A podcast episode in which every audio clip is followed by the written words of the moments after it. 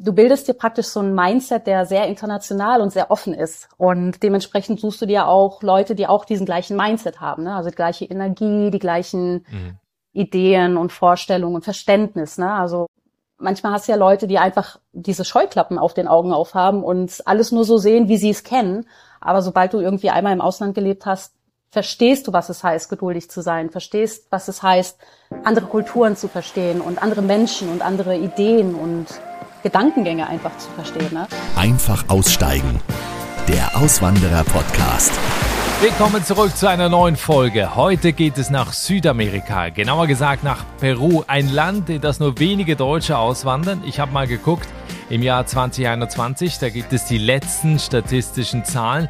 Da sind offiziell nur 203 Deutsche nach Peru ausgewandert. Die meisten von ihnen sind sogenannte Expats, die aus beruflichen Gründen dann nach Peru und dann meistens eben auch in die Hauptstadt Lima gezogen sind.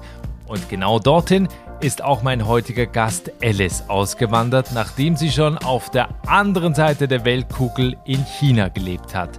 Also eine faszinierende Story und neue Einblicke in das Leben von Perus Hauptstadt, die gibt es gleich.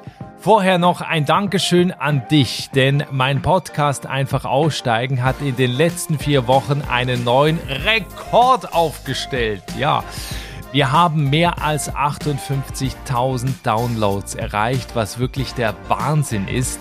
Inzwischen gibt es ja 125 Folgen und deswegen kann ich dir nur empfehlen, hör auch einmal in die alten Episoden rein. Da gibt es noch einige Perlen zu entdecken. Und ein kleiner Tipp auf meiner Webseite, der Auswandererpodcast.com, findest du die Folgen nach Ländern sortiert und kannst dort auch direkt reinhören. Also schau mal vorbei auf der Auswandererpodcast.com. Mein Podcast. Peru liegt an der Westküste Südamerikas und grenzt an Ecuador, Brasilien, Bolivien und Chile. In Peru gibt es den längsten Fluss, den Amazonas, den höchsten schiffbaren See, den Titicaca-See, den tiefsten Canyon, Cotahuasi, die trockenste Wüste, Atacama und eine der bekanntesten archäologischen Städten der Welt, Machu Picchu. Ein echter Touristenmagnet. Aber neben diesen Superlativen gibt es in Peru auch eine große Schattenseite. Das Land ist eines der ärmsten der Welt. Der Reichtum ist auf die Städte begrenzt. Außerhalb fehlt es am nötigsten, vor allem an sauberem Trinkwasser und auch an einer Krankenversorgung. Mein heutiger Gast ist Alice Zimelka. Sie lebt seit Oktober 2020 in Lima. Ganz spannend, Alice hat sich das Land nicht ausgesucht. Ihr Mann ist Diplomat und die beiden wurden nach Peru versetzt. Früher hat sie im Finanzbereich in der Autobranche gearbeitet. In Peru ist sie jetzt selbstständige Social Media Managerin und Content Creator. Und das Spannende bei Alice ist, sie hat schon in vielen Ländern gelebt und ist quasi schon eine Profi-Auswanderin. Einblicke in ihr Leben in Peru gibt's jetzt. Herzlich willkommen im Podcast. Hallo Alice. Hi Nikolas. Alice, vielen Dank, dass du da bist. Wenn du bei dir aus dem Fenster schaust, was siehst du da aktuell? Ich sehe aktuell unseren kleinen hübschen Garten mit einem kleinen Pool und den beiden Katzen. ja, also ihr wohnt in einem Haus, nicht in so einem Mehrfamilienhochhaus da in Lima? Doch, doch, das ist richtig. Wir wohnen in einem Mehrfamilienhaus, aber in der minus eins Etage, sagt man hier. oh Gott. Das ist das Souterrain, oder? Ja, das hat das? praktisch direkten Zugang zur Parkgarage. Nein, aber es ist nicht so schlimm. Sorry. Okay, also neun Millionen Einwohner leben in Lima. Vielleicht kannst du uns mal so ein bisschen diese Stadt oder diese Ecke beschreiben, in der du da lebst. Wie muss man sich das vorstellen? Vielleicht gibt es ja auch noch einen Vergleich zu anderen Städten, wo du sagst, das ist da so ein bisschen so wie in XY. Ja, also ich finde, dass Lima sehr ähnlich zu Quito, Ecuador ist. Da haben wir ja vorher drei Jahre gelebt. Wenn du auf der Straße spazieren gehst, siehst du definitiv die Stromleitungen, die über die Straße hängen. Also das ist noch sehr typisch hier. Wir wohnen in einer sehr hübschen Wohngegend, also es ist recht ruhig. Die Straße heißt Dos de Mayo. Man hat viele Restaurants, viele Supermärkte. Supermärkte, die sind sehr ähnlich zu Edeka, muss ich sagen. Also das erste Mal, wo wir da reingegangen sind, das sah tatsächlich aus wie Edeka. das hat mich sehr gefreut. Man freut sich ja immer über die kleinen, kleinen Ähnlichkeiten zu Deutschland. Und ja, sonst, sonst ist es recht ruhig hier. Lima hat insgesamt über 40 Stadt, Stadtgebiete und davon sind ja drei, vier Wohngebiete, einige touristisch und ja, wenn du ein bisschen weiter spazieren gehst, 20 Minuten, dann endest du schon an der an der Costa Verde, das ist die Küste, die grüne Küste und hast den Pazifischen Ozean vor dir. Merkt man die neun Millionen Einwohner? Die merkt man auf jeden Fall. Der Verkehr ist hier unglaublich. Also wir haben praktisch zwei Blocks von unserer Wohnung. Eine Avenida, die ist jeweils, warte mal, vierspurig, glaube ich, auf beiden Seiten. Und wenn du da zu den ähm, Stoßzeiten praktisch dort unterwegs bist, kommst du, kommst du zu Fuß schneller weiter als mit dem Auto. Das ist einfach nur voll. Du hast auch viele Leute, die immer unterwegs sind. Das heißt, du bist niemals alleine unterwegs, wenn, auch wenn du um neun Uhr abends unterwegs bist oder spazieren gehst aus dem Restaurant nach Hause gehst. Es sind immer Leute auf der Straße. Und jetzt noch kurz noch, um nur die Leute ein bisschen neidisch zu machen, nimm uns mal kurz noch mit so Temperaturen. Also in Europa immer noch Winter. Wie sieht's in Peru aus? Gut, in Peru haben wir aktuell, meine ich, 23 Grad im Schatten. Wir haben ah. aber das Phänomen La Nina hier. Das heißt, die Luft ist relativ kühl und auch ungewöhnlich kühl für die Jahreszeit. Wir sollten nämlich, denke ich, Temperaturen von 29, 30 Grad haben. Aber es ist sonnig, die Sonne ist heiß. Man hält es auch kaum in der Sonne aus, deswegen sucht man dann auch immer wieder Schatten. Ja, ich habe auch gehört, du vermisst die Kälte, aber darüber reden wir gleich noch. Wir, wir fangen mal bei deiner Geschichte an und zwar, die beginnt ja nicht mit der Auswanderung von Deutschland nach Peru, sondern äh, vor acht Jahren in Peking, also in China. Was hast du da gemacht? Äh, genauer gesagt, vor zwölf Jahren fast. Zwölf Jahre? ja. Was? Du kannst, du kannst mich ein Auswander-Oldie nennen. Okay, vor zwölf Jahren, Entschuldigung. Das habe ich das falsch gelesen. Okay, vor zwölf Jahren in Peking. Was ist da passiert? Warum bist du nach Peking? Gut, gehen wir noch mal ein bisschen zurück. Und zwar hat das alles zu tun mit meinem Studium in Holland. Das war ein internationales Studium. Ach, das auch noch. okay. Genau. Und Teil des Studiums war halt halt ein Bachelor-Praktikum zu machen. Oder konnte man sich das aussuchen, wo man hingeht hat ein Stipendium für, oder konnte man, man konnte sich für ein Stipendium für China, Russland, was war das noch, noch ein anderes Land bewerben. China war dann natürlich sehr, uh, exotisch und habe das Stipendium dann von der Universität bekommen und bin dann einfach nach, nach, nach China für, für ein Praktikum hin. Und in dem Praktikum ist mir dann irgendwie klar geworden, dass China richtig geil ist und dass ich dort bleiben möchte. Und ja, dann habe ich praktisch mein Studium beendet, habe neben, nebenbei noch richtig viel gearbeitet. Ich kenne ja die guten Beispiele von Goodbye Deutschland, wenn man ohne Geld und ohne Erfahrung in ein Land auswandert, dass das nicht unbedingt jedes Mal klappt. Dementsprechend habe ich mir richtig viel Geld zur Seite gepackt, habe alles getan, um wieder nach China zu kommen, habe ein Praktikum gefunden, bin dann praktisch mit meinem Ersparten rüber und äh, hatte dann am Ende Glück, dass ich ein Praktikum bei Volkswagen bekommen habe. In Peking. In Peking, genau. Okay. Da hatte ich mhm. nämlich eine alte, ich habe wirklich viel, viel, viel, viel Glück gehabt. Aber ich denke, wenn du, äh, wenn du, wenn du einen Weg vor dir hast oder wenn du wirklich etwas umsetzen möchtest, wenn du eine Idee hast, dann klappt das. Du musst einfach nur positiv sein. Und in den sechs Monaten vom Praktikum hatte ich dann mhm. wieder Glück. Ich habe nämlich nach einer Festanstellung gesucht, nicht nur in China, sondern habe auch Bewerbung nach Deutschland geschickt, weil ich halt nicht wusste, ob es klappen wird. Das nämlich schon schwierig, einen Fuß in China zu fassen, ähm, jobmäßig und habe praktisch mein, wie heißt das, mein Lebenslauf eingescannt mit der Unterschrift. Und der Scanner im Office hat diesen Lebenslauf an zwei willkürliche Menschen im, im Office-Gebäude geschickt. Aha. Okay. Aha. Und ich war natürlich voller Panik, weil ich nicht wusste, wer das ist. Und dann habe ich mir praktisch die, die Namen rausgeschrieben, die dann nochmal im Outlook angeschrieben und gesagt, sorry, bitte einfach ignorieren. Und was dann passiert ist, ist, dass ein Finanzdirektor meine, meine, mein, mein Lebenslauf erhalten hat. Und mein Studium ist ja finanzbezogen. Und er meint, ja, lass uns doch mal Mittagessen. Und dann hat er mir hm. einen Job angeboten. Ach krass, okay, gut. Also einfach mal den Lebenslauf an wildfremde Leute schicken und dann sagen, ey, sorry, ja. war gar nicht, bitte löschen. Und dann, hä, warum soll ich das löschen? Da gucke ich jetzt erst recht rein. Genau, einfach den Scannerdrucker, die Scannerdruckermaschine im Office-Gebäude vertrauen, die macht das schon. Sehr gut.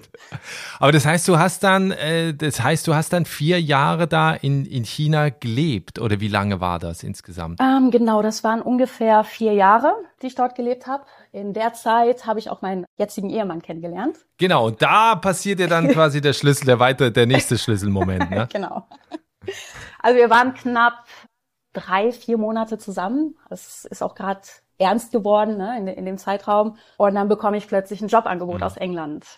da war es dann halt ein bisschen schwierig zu entscheiden, hm, was mache ich jetzt? Ich bin jetzt gerade in einer glücklichen Beziehung, weil ich wollte auch einen Wechsel, vor allem nach vier Jahren in China und wusste halt wirklich nicht, was ich machen soll. Habe mich auch mit meinem jetzigen Ehemann zusammengeschlossen. Er meinte, nein, mach das. Das ist, das ist eine, das ist eine Möglichkeit, die hast du einmal im Leben. Und dann ging es zwei Monate später nach England zu Bentley. Alleine. Alleine, genau. So, und jetzt frage ich mich, weil ich kenne ja noch eine Station, die noch kommt. Wie, wie viele, wie ging es dann weiter? Okay, dann ging es weiter. Also ich bin nach fast eineinhalb Jahren zurück nach China gegangen, weil mein Mann dort ja noch gearbeitet hat. Und wir, also ja. ich habe mich für die Beziehung entschieden. Das war auch, war auch die richtige Entscheidung. Ah, genau. Happy End. Ich bin also zurück nach China gewandert, gezogen, gewandert. Hab da dann wieder für die Volkswagen gearbeitet ja, nach, nach einem Jahr war dann die Mission von meinem Mann, der arbeitet ja als Diplomat, das war seine erste Station in China, die wurde dann beendet und er musste zurück nach Ecuador. Ah, er kommt von da. Genau, er ist aus Ecuador. Ah, okay. Und ja, dann hieß es für mich Jobkündigung, also ja, dann hieß es für mich mitkommen oder nicht, aber das war keine Frage. Und ja, ich habe dann meinen Job in China gekündigt, was auch ganz komisches Gefühl war, weil ich ja über Jahre hinweg praktisch abgesicherten Beruf hatte, ne? also auch mit dem Berufswechsel und dann dieses Gefühl, einfach keinen Job zu haben, zwar Erspartes auf dem Konto zu haben, aber es war so ein bisschen leicht, leichte Panik so im Hinterkopf. Ne? aber es war auch kein mhm. Problem. Also ich bin ein sehr optimistischer Mensch, habe mir auch gesagt, ja, in Ecuador findest du auch was, auch wenn dein Spanisch noch nicht so gut ist, aber das wird. Er ist dann nach Ecuador gezogen im Juni und ich bin im August nachgekommen und dann hatte ich wieder einen Glückstreffer. Weil diesmal war es ein Faxgerät, diesmal, oder? Diesmal war es eine meiner besten Freundinnen, die arbeitet bei, bei VW in, in Deutschland. Und ich erinnere mich, das war eine Woche, bevor ich ja aus China ausgewandert bin, also zurück nach Deutschland. Das ging für einen Monat dahin und dann hat sie mir eine E-Mail geschrieben und gesagt, sie nennt mich Bunny. Bunny, lies deine E-Mails. Ich so, was ist los? Und dann sagt sie, ja, ich habe hier was gefunden und da musst du dich jetzt bewerben. Ich so, was meinst du? Und dann habe ich geschaut und es war ein Stellenangebot für die Volkswagen Group Ecuador in der Finanz. Ja, nicht schlecht. Also mit VW okay. kommt man rum. Ja, bin dann zu zwei Vorstellungsgesprächen nach Hannover gefahren, bevor es dann nach Ecuador ging, hatte dann nochmal in Ecuador ein Vorstellungsgespräch und wurde dann halt eingestellt. So, und jetzt müssen wir noch den Wink irgendwie, weil es ist ja eine Peru-Folge, jetzt müssen wir irgendwie noch den, den Link irgendwie zu, zu Peru hinbekommen. Wie, wie lange wart ihr in Ecuador, bis dann nach Peru ging? Genau, wir waren drei Jahre in Ecuador. Das ist nämlich beim Beruf meines Mannes so vorgesehen, dass er fünf Jahre im Ausland verbringt. Das war ja dann in China der Fall. Dann kommt er zurück ja. nach Ecuador für drei Jahre und dann wird er wieder für fünf Jahre entsendet. Ah, okay. Das heißt, im, äh, war das, im Juli oder August 2020 haben wir dann praktisch die Meldung bekommen, dass mein Mann jetzt für die nächsten fünf Jahre in Peru stationiert wird. Und dann, das war praktisch der Moment, wo wir unsere Sachen wieder gepackt haben auch vieles verkauft haben, weil wir praktisch die Möglichkeit in Betracht gezogen haben, unsere Möbel mitzunehmen. Tatsächlich war das aber ein bisschen, ja, ja kostspielig. Der Container von Ecuador nach Peru, was ja nicht wirklich weit entfernt ist, die Kosten lagen dabei 10.000 Dollar. Mhm. Und dann haben wir gedacht, warum sollen wir alte Möbel mitbringen, wenn wir alles verkaufen können und dann neue kaufen können, wenn wir, wenn wir es denn brauchen, ne? Das hat dann keinen Sinn gemacht. Da haben wir also unsere zehn Koffer gepackt, unseren Kater und sind dann ja. praktisch inmitten der Pandemie. Das war ja auch so. Wir, wir waren zwei Jahre im Volllockdown in Ecuador, was für uns schon sehr schwer war, weil wir praktisch ein neues Hobby entdeckt haben mit, mit Wandern und Bergwandern und alles. Da sind wir jedes Wochenende immer hingefahren. Aber kam der Lockdown, was natürlich für viele schwer war. Also davon mal abgesehen. Aber ähm, ja, nach zwei Monaten dann praktisch zu Hause zu verbringen, dann dann umzuziehen, das war das war ja ein Abenteuer. Aber sag mal, das ist ja jetzt äh, ganz spannend. Ist natürlich wenige Leute, die das betrifft, die eben so ein Diplomatenleben haben. Aber ich kenne auch, also ich kannte den früheren Schweizer Botschafter, der dann auch immer nach Berlin und dann nach Israel und dann in andere Länder äh, gehen musste oder durfte, weil manche sucht man sich ja dann aus oder bewirbt sich dann darauf. Wie war das jetzt mit Peru? Das heißt dann einfach, äh, ihr geht jetzt oder du gehst jetzt nach Peru und äh, ne, quasi entweder machst du das oder bleibst halt hier oder kann man das dann auswählen? Also ich weiß, dass es bei anderen Diplomaten oder bei Diplomaten aus anderen Ländern so ist, dass man sich das aussuchen kann, beziehungsweise eine Wunschliste erstellen kann. Genau. Mit meinem Mann und Ecuador ist das leider nicht so. man kann es sich nicht aussuchen. Man kann vielleicht einmal absagen, das hat mein Mann gemacht mit Indien für die erste Mission. genau, also die wollten ihn zuerst nach Indien schicken und dann meinte er, hm, nicht wirklich, vielleicht was anderes und dann haben sie ihn nach China geschickt. Okay. Und jetzt kam halt Peru aufs Programm und ja, wir haben es uns überlegt, dass es eigentlich ganz cool ist, weil ja erstmal ist die Sprache ja die gleiche, die Kultur ist sehr ähnlich und der Papa von meinem Mann mhm. ist auch schon ja, älter, über 75 Jahre alt und dementsprechend ist es schon schön, näher zu sein. Was dann wiederum für mich auch ein bisschen problematisch ist. Ich habe nämlich auf Europa gehofft, damit ich auch ein bisschen näher an meiner bei meiner Familie sein kann, weil ich ein ziemlicher Familienmensch bin. Ja, aber äh, also jetzt so resümee-mäßig, das war jetzt keine Auswanderung wider Willen. Also das heißt, ihr habt euch gefreut auf Peru. Ja, nach, nach dem ersten Schockmoment ich meine, der Moment, in dem du zum ersten Mal die Nachricht bekommst, wo es hingeht, bist du schon ein bisschen geschockt. Weil das ist ja ein bisschen Erwartungshaltung. Ne? Also vielleicht wird's ja Europa. USA. Vielleicht, USA, vielleicht wird's auch wieder Asien. Wir sind ja richtige, also wir sind in Love mit Asien. Ne? Das ist okay. einfach mega. Und äh, ja, dann, dann so ein bisschen die Enttäuschung, es ist ja nicht so weit weg von Ecuador, aber dann wiederum, ah nee, es hat mhm. echt mega viele Vorteile. Also wie gesagt, wir sind beide sehr analytische und positive Menschen und sehen definitiv immer das Gute in Sachen und ja. Ja, jetzt muss man ja auch sagen, Peru, eines der ärmsten Länder der Welt. Es gibt hier im Podcast bereits eine Peru-Folge von einem Auswanderer, der als Missionsarzt im Hinterland von Peru arbeitet. Also die ist sehr lohnenswert, auch die Folge, empfehle ich unbedingt da mal reinzuhören. Ähm, wie sieht denn das Kontrastprogramm aus in der Hauptstadt? Also welchen Eindruck hattet ihr jetzt auch so, ich meine, ihr lebt jetzt seit, seit über zwei Jahren in, in Lima. Was, was ist das für ein Leben? Was, was ist das für, für eine Stadt da? Also wie wurde die auch aufgenommen? Ja, also erstmal vorweg, die, den Missionsarzt, den, also die Geschichte kenne ich auch, also Respekt, das ist wirklich ein sehr wundervoller Mensch, dass er das alles macht. Und der Kontrast zu Lima, also der könnte nicht größer sein, ne? ganz ehrlich. Ähm, man sieht vor allem mhm. in dem Stadtgebiet, in dem wir wohnen, das ist eines der, der besten Wohngebiete, würde ich sagen. Ähm, Peru ist gefährlich. Ne? Du hast viel Picketpocking, also Diebe, alles Mögliche. Und äh, in den besseren Wohnvierteln Vierteln hast du halt diese Serenascos. Serenascos sind Security-Leute, Sicherheitsleute, ne? Und die fahren dann mit Fahrrad, mit Motor oder sind zu Fuß unterwegs und ja, sorgen für Sicherheit. Ne? Also du fühlst dich wirklich sicher in diesen Wohngebieten. Und vor allem, wenn du dann Richtung Küste spazieren gehst oder mit dem Fahrrad, du hast hier Fahrradwege, sie heißen Ciclovias, wo du dann praktisch mit dem Fahrrad und Inline-Skates komplett sicher von dem ganzen Verkehr fahren kannst. Du hast eine schöne Zeit, fährst bis zur Küste hin, hast dann da auch wieder diese Fahrradwege, die einfach nur malerisch sind an dieser Küste. Und du siehst, dass ja die ganzen Steuergelder wirklich zentral in Lima bleiben. Also die Straßen sind besser, es ist grün, du musst dir vorstellen, Lima ist eigentlich eine, ist ein Wüstengebiet und es gibt kein Wasser hier und es, es gibt auch keinen Niederschlag hier, beziehungsweise ganz gering, vielleicht vier, fünf Mal im Jahr. Das heißt, Ach, alles. Echt? Ja, das ist. Da regnet es nicht, ja? Nein, also gestern hat es ein bisschen geregnet. Da kam mir schon die Musik von Akte X in, in den Kopf, weißt du? So. Okay. so was passiert hier. Nein, es, es regnet fast nie und ich erinnere mich vor einem Jahr sind wir morgens um 6 Uhr aufgewacht mit Donnerschlag. Also mit, mit Gewitter okay. und wir so, oh, Blitz, ja. Blitz, okay. Gewitter und wir dachten uns, was ist jetzt los? Weltuntergang und das hast du auch in den ganzen Social Media gesehen, ne? Also Weltuntergang Lima, die ganze Welt stand auf dem Kopf, weil das einfach ein Phänomen alle 40 Jahre passiert ist. Ach Quatsch. Und, ja, ohne Witz.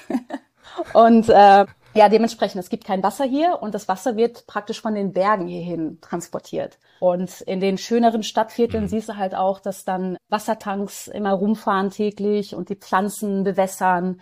Und es ist schön grün und sobald du halt diese ja, vier, fünf Stadtteile verlässt, was ja auch nicht wirklich groß ist, und ein bisschen außerhalb bist, besonders Richtung Flughafen, da hast du dann wieder, dann siehst du halt wieder diese Wüstenstadt, ne? Also nichts Grünes, sandig, staubig, keine schönen Gebäude.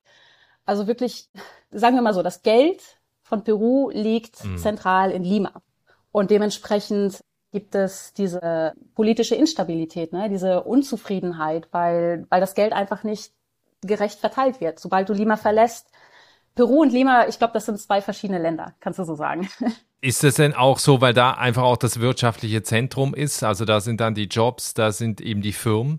Ja, und wahrscheinlich auch die, äh, wie sagt man, die politische Macht, die sitzt einfach hier und die Entscheidungskraft, die mhm. wird hier gelegt.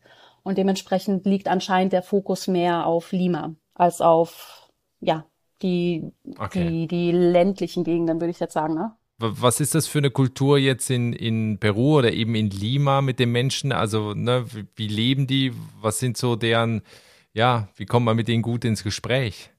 Ja, also ein ganz wichtiger Faktor, jetzt Limeños kennenzulernen, also Lima-Menschen, Limeños, ist, wenn du die okay. Sprache sprichst. Ne? Das macht es natürlich viel, viel einfacher. Auch wenn du nicht die Sprache sprichst, äh, also die Leute aus Lima sind oder Peru in generell sind unheimlich liebe Menschen und das kommt wirklich vom Herzen. Also das, das kannst du wirklich sagen. Hilfsbereit, wirklich super lieb und aufmerksam. Ich habe, wir haben hier eine, wie sagt man, Tankstelle, zwei Blocks entfernt. Da gehen wir immer hin und da arbeitet ein Mädel und mit der unterhalte ich mich halt mhm. immer jedes Mal und die ist so lieb. Die fragt dann immer, und wie geht's und jedes, jenes und ah, ich habe dich jetzt eine Woche nicht gesehen, was ist passiert?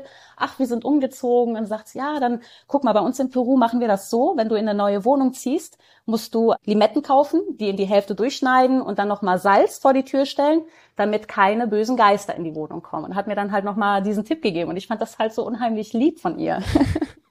Und der Tequila fehlt dann noch in der Geschichte, oder? Den gibt's dann später, ja. Okay.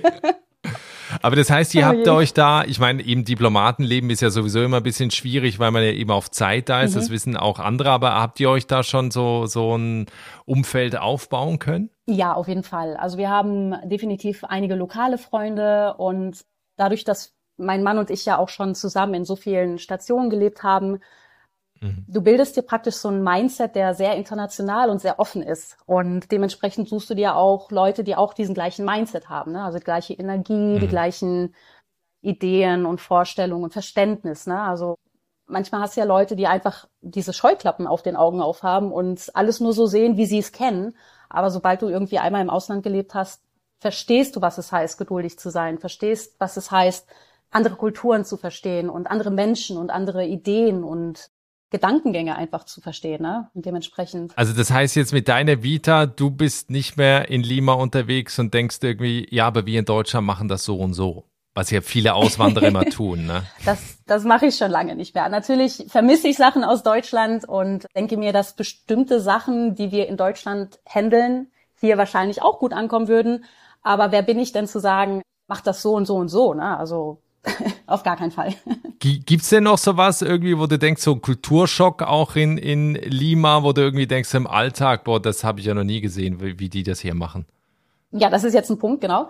Die haben mir ein Paket aus Deutschland geschickt und ich war in dem Moment nicht zu Hause, konnte das Paket nicht annehmen und anstatt es wieder zuzusenden, wie es ja bei der DHL in Deutschland so ist, haben die gesagt, du musst das jetzt abholen. Und hat gesagt, okay, kein Problem. Dachte, das wäre irgendwo in der Gegend oder in der Nähe von, von wo wir wohnen. Es war leider nicht der Fall. Das war eine Stunde mit dem Taxi weg und bin dann mit meinem Mann und einem Uber, also ein Taxi, ja, Richtung, wie sagt man, Paketstation gefahren.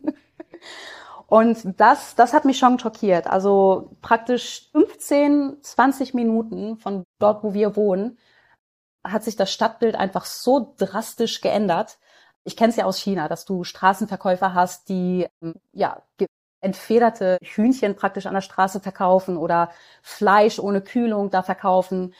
Das kenne ich zwar, aber es war war der Schock, dass es einfach so nah von mir zu Hause, von uns zu Hause ist, was einfach wirklich ja so ein bisschen europäisch sich anfühlt.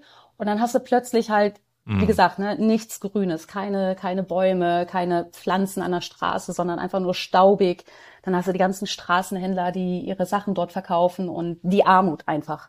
Also das, das schockiert uns wirklich jedes Mal. Wir hatten äh, letztes Jahr, wo der Papa von meinem Ehemann mhm. hier war, sind wir auch einen Tagesausflug haben wir gemacht und sobald du Lima verlässt, das ist traurig. Also das, das tut wirklich in der Seele weh, weil äh, jetzt im Vergleich zu Ecuador, wenn du dort äh, in Quito lebst und praktisch die ganzen Ausflüge machst in die nähere Umgebung, das Gefühl hast du nicht mit der Armut, nicht so stark. Klar hast du arme Gegend und, Gegenden und so, aber ähm, es ist es ist einfach besser verteilt, ne? Also die die wie sagt man die das Schere Vermögen zwischen des Landes, genau ja. genau. Mhm. Aber hier ist die Schere einfach wirklich krass und es schockt. Es schockt wirklich und ich weiß, kann ich das jetzt erzählen? Also wir haben heute politische Unruhen, Proteste. Das heißt? Also das heißt, dass viele, viele Peruaner aus, aus den ländlichen Gegenden aktuell nach nach Lima gekommen sind, um dort zu protestieren gegen die Regierung mhm. und fordern praktisch einen Wechsel, gerade wegen dieser Ungleichheit und wegen dieser ungleichen Verteilung. Wie sieht denn dein Alltag heute aus? Ich meine, vorhin haben wir gehört, äh, du hast hauptsächlich für VW gearbeitet. Was machst du jetzt heute in, in Lima? Genau, heute in Lima bin ich eher kreativ unterwegs. Es war nämlich schwierig, einen Job zu finden, auch mit der Pandemie und den Lockdowns und alles. Da hast du ja auch diese Tendenz überall in der Welt gesehen, dass Firmen Mitarbeiter entlassen haben. Und gerade in Südamerika, denke ich, ist es wirtschaftlich ein bisschen ja, schwächer, das aufzufangen. Dementsprechend konnte ich keinen Beruf erstmal in der Finanz finden und habe dann einen Künstler kennengelernt, der ist 95 Jahre alt, ist oh. auch eine Ikone, ja, ja, er ist eine Ikone hier in Peru und das war auch durch eine meiner besten Freundinnen, die, die ist Peruanerin, lebt in New York, kam hier hin und hat mich dann praktisch im ersten Jahr, wo wir hier waren, allen ihren Freunden vorgestellt.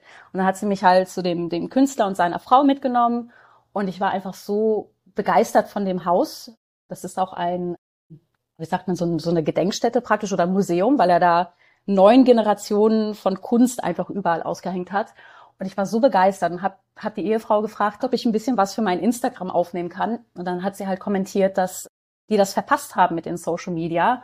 Und da kam mir halt die Blitzidee, du, möchtest du, dass ich euch vielleicht ein bisschen dabei helfe? Ne? Also das wäre für mich eine Ehre, euch zu helfen, weil dieser Ort, dieser Mensch, der fühlt sich einfach nur, es fühlt sich alles einfach so magisch an. Ne? Und ja, da hat sie dann zugestimmt und seitdem mache ich praktisch Videos von seiner Kunst, je nach Anfrage und manage so ein bisschen deren Social Media Accounts. Da bin ich, da bin ich aktuell jetzt beschäftigt.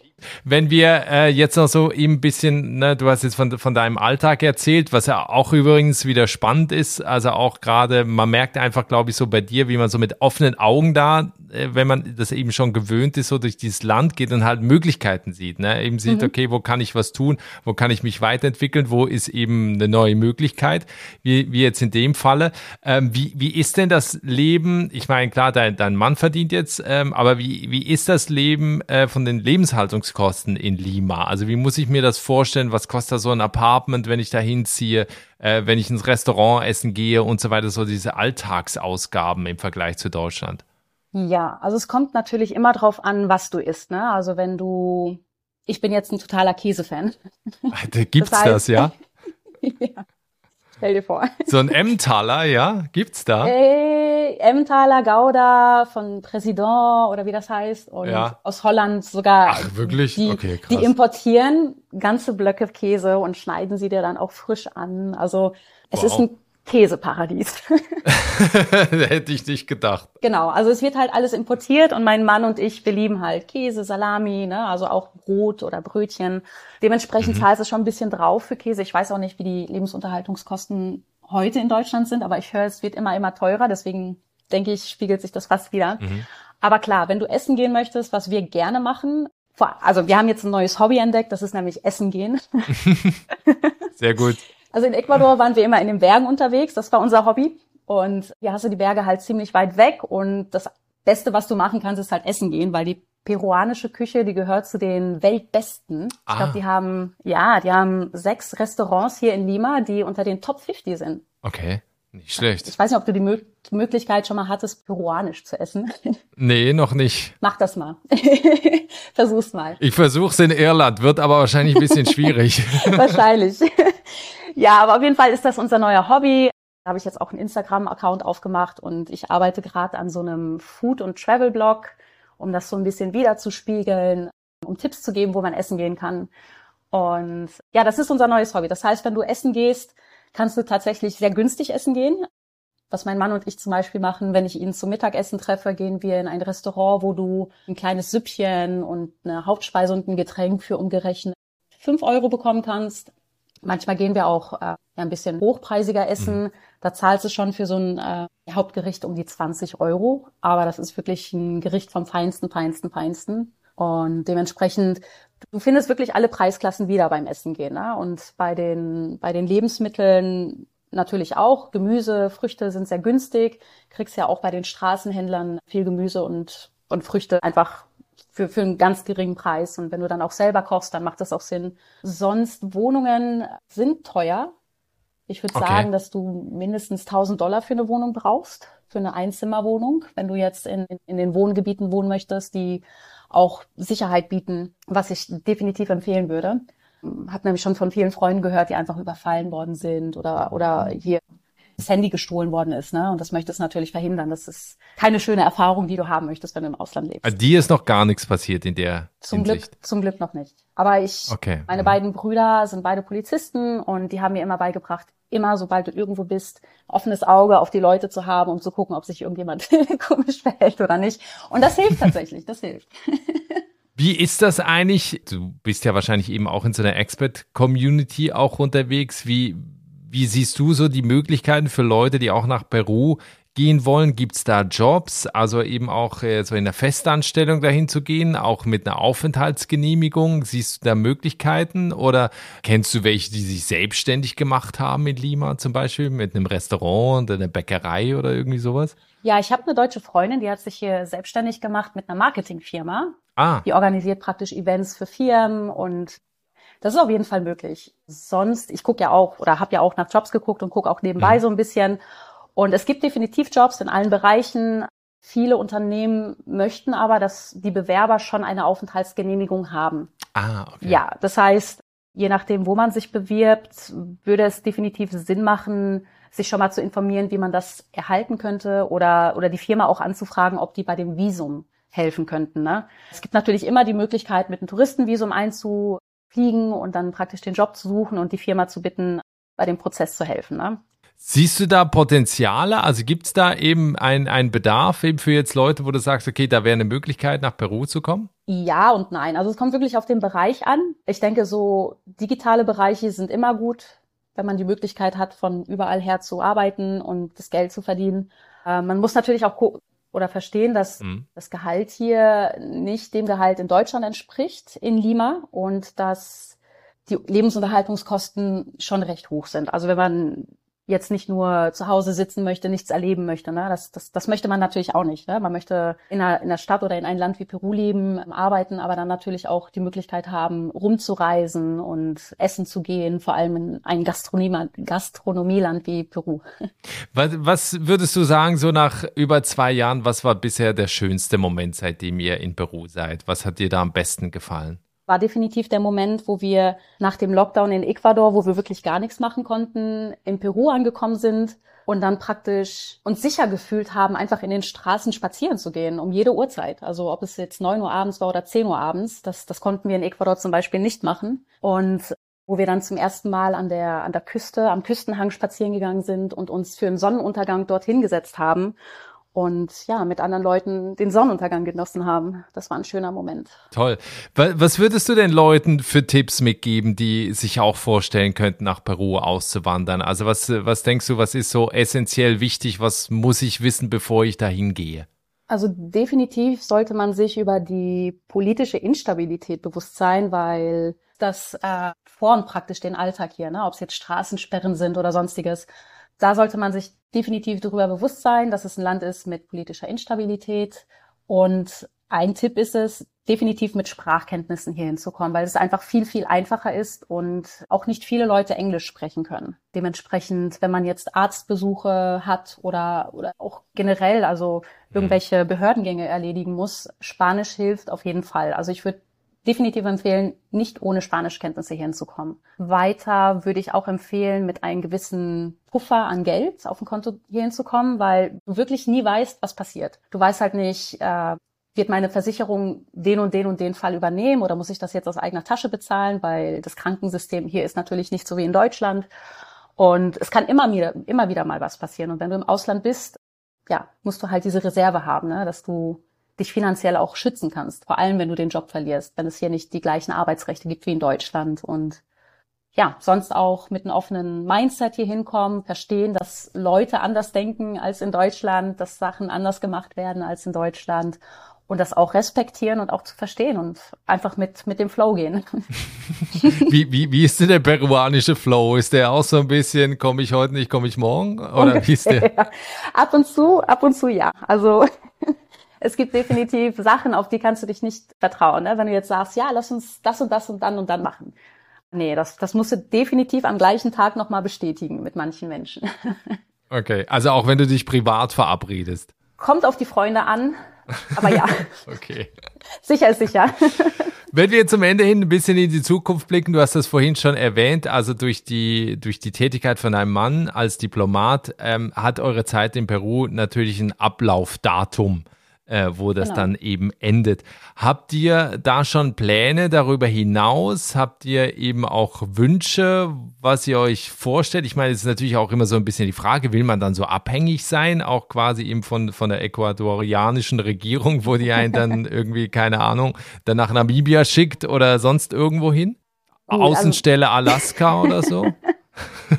ja, ja gut, die haben jetzt nicht unbedingt eine Botschaft überall oder ein Konsulat ja, wir hoffen einfach, dass gut in den nächsten drei Jahren oder in den nächsten drei Jahren gehen wir ja zurück nach Ecuador für drei Jahre und ah, hoffen, ja, dass stimmt. wir das vielleicht ein bisschen beeinflussen könnten, wo es dann nach den drei Jahren wieder hingeht. Also wie gesagt, ich wäre sehr glücklich darüber, wenn es irgendwo in Europa ist, einfach mhm. nahe zu der Familie. Es ist natürlich auch immer so ein Thema, über den über das viele Auswanderer nicht sprechen. Ne? Wenn man ein Familienmensch ist und dann praktisch seit fast zwölf Jahren im Ausland lebt, was es heißt, so weit weg von der Familie zu sein. Ne? Also das ist, ich habe das Glück, dass meine meine Brüder, meine Cousinen, meine Cousine und Cousin, dass die mich immer besuchen kommen. Ne? Also auch einige Freunde und dementsprechend hast du die Heimat dann auch ein bisschen immer mit dir. Aber es ist es ist auch ein schwerer Punkt ne, bezüglich der Auswanderung. Ja, das ist aber absolut äh, guter Punkt, dass du das hier nochmal erwähnst, weil mir hat auch mal jemand gesagt, wenn du dir mal überlegst, beispielsweise jetzt auch mit den Eltern, ähm, wie oft mhm. sieht man die eigentlich im Jahr? Ne? Und dann sagt man irgendwie so ein, zwei Mal. Mhm. Und wenn wir jetzt auch, ne, das sind jetzt natürlich auch fiese Gedanken, aber wenn ich mir jetzt mal überlege, wie lange werden die wohl leben und wie oft werden wir uns bis dahin sehen? Und dann kann man, stellt man das relativ schnell fest, dass das äh, gar nicht mehr so oft sein wird.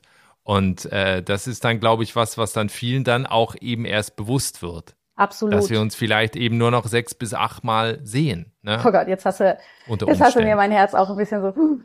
Ja, da, eben, also das, ich habe das nur mal irgendwo gelesen äh, und und das ist das ist dann eben, wenn man diese Zahl da mal so vor Augen hat, ne, was dann, ne, dann buchen sich dann die meisten schnell ein mhm. Ticket und fliegen doch nochmal in die Heimat. Äh, ja, weil das aber, aber da, ist es das dann stimmt halt, ne? absolut. Also da muss man sich drüber bewusst sein. Jetzt in Ecuador, wo dann die Pandemie ausgebrochen ist, da habe ich meine Eltern oder meine Familie zwei Jahre nicht gesehen. Und vor allem am Anfang war das schwierig, weil du weißt halt nicht, was mhm. bedeutet dieser Virus, äh, wen betrifft dieser Virus. Und da bist du schon so ein bisschen mit panischen Gedanken unterwegs und denkst dir, was ist, wenn es meine Eltern trifft? Ich kann dann nicht nach Hause fliegen. Und ja, es war definitiv schwer. Und hoffen wir, dass es kein, kein Lockdown in dem Sinne mehr gibt oder Pandemie, die alles nochmal zum Stoppen bringt. Mhm. Aber man muss sich bewusst sein, das genau der Fall ist, dass man die Familie paar Mal im Jahr sieht, wenn überhaupt. Dementsprechend ist es auch ein wichtiger Tipp, dass man immer Reserven hat, vor allem wenn man in einem Beruf arbeitet, der vielleicht finanziell nicht ein starkes Gehalt hat, dass mhm. man immer noch die Reserve hat für ein Flugticket, weil Flugtickets aus Südamerika nach Deutschland sind definitiv auch teurer.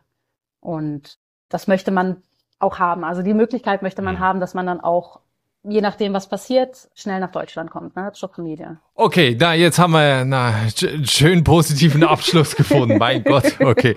Also Sorry. ja, aber es ist trotzdem klar, aber es ist trotzdem eben halt ein Punkt, des ähm, und da muss sich eben auch jeder drüber bewusst sein. Und es ist natürlich halt nochmal was anderes, ob man jetzt eben innerhalb Europas dann auswandert oder halt eben nach China oder nach Südamerika geht, äh, wo man halt eben nicht mal schnell in Flieger steigt und in zwei Stunden wieder zurück ist. Ja. Genau. Gut, über eine Sache haben wir gar nicht mehr gesprochen, äh, über ein Hobby von dir und deinem Mann. Jetzt macht nämlich zusammen Musik. Da nur so viel, ich pack den Link äh, von einem Song, den ihr auch gemacht habt, The One heißt ah. der, wo man äh, auch noch ein schönes Video noch äh, dazu äh, sieht, auch in die Show Notes, äh, hier in der Folgenbeschreibung, in der Podcast-App äh, kann man da auf den Link einfach klicken. Das haben wir jetzt nicht mehr geschafft, aber genau, also da einmal reinschauen und es gibt ja eben auch einen Instagram-Kanal von dir, also einen über dich und einen dann übers Essen. Genau. Ja? Die findet ihr auch oder findest du dann auch in den Show Notes hier in der Podcast-App. Liebe Alice, vielen herzlichen Dank für das äh, sehr unterhaltsame Gespräch. Habe ich sehr gefreut. Ich drücke euch alle Daumen, dass es am Ende nicht Außenstelle Alaska wird. äh, aber genau, das wird sie auf keinen Fall. Äh, und ja, alles Gute, liebe Grüße nach Peru. Danke für die Möglichkeit, Nikolas. Ganz liebe Grüße auch an deine Hörer. Ja, das war das Gespräch mit Alice Zimelka, die im Oktober 2020 von Ecuador nach Peru ausgewandert ist. Die Fotos zu der Folge, die du gerade gehört hast, gibt es wie gewohnt auf dem Instagram-Kanal von Einfach Aussteigen. Schau da also mal vorbei. Und wenn dir die Folge hier gefallen hat, dann hinterlass mir unbedingt eine Bewertung auf Apple Podcasts oder bei Spotify und teile die Folge auch bei dir in deinem Netzwerk. Ich freue mich sehr auf dich und auf eine neue Folge in der nächsten Woche. Bis dahin, alles Gute, ciao.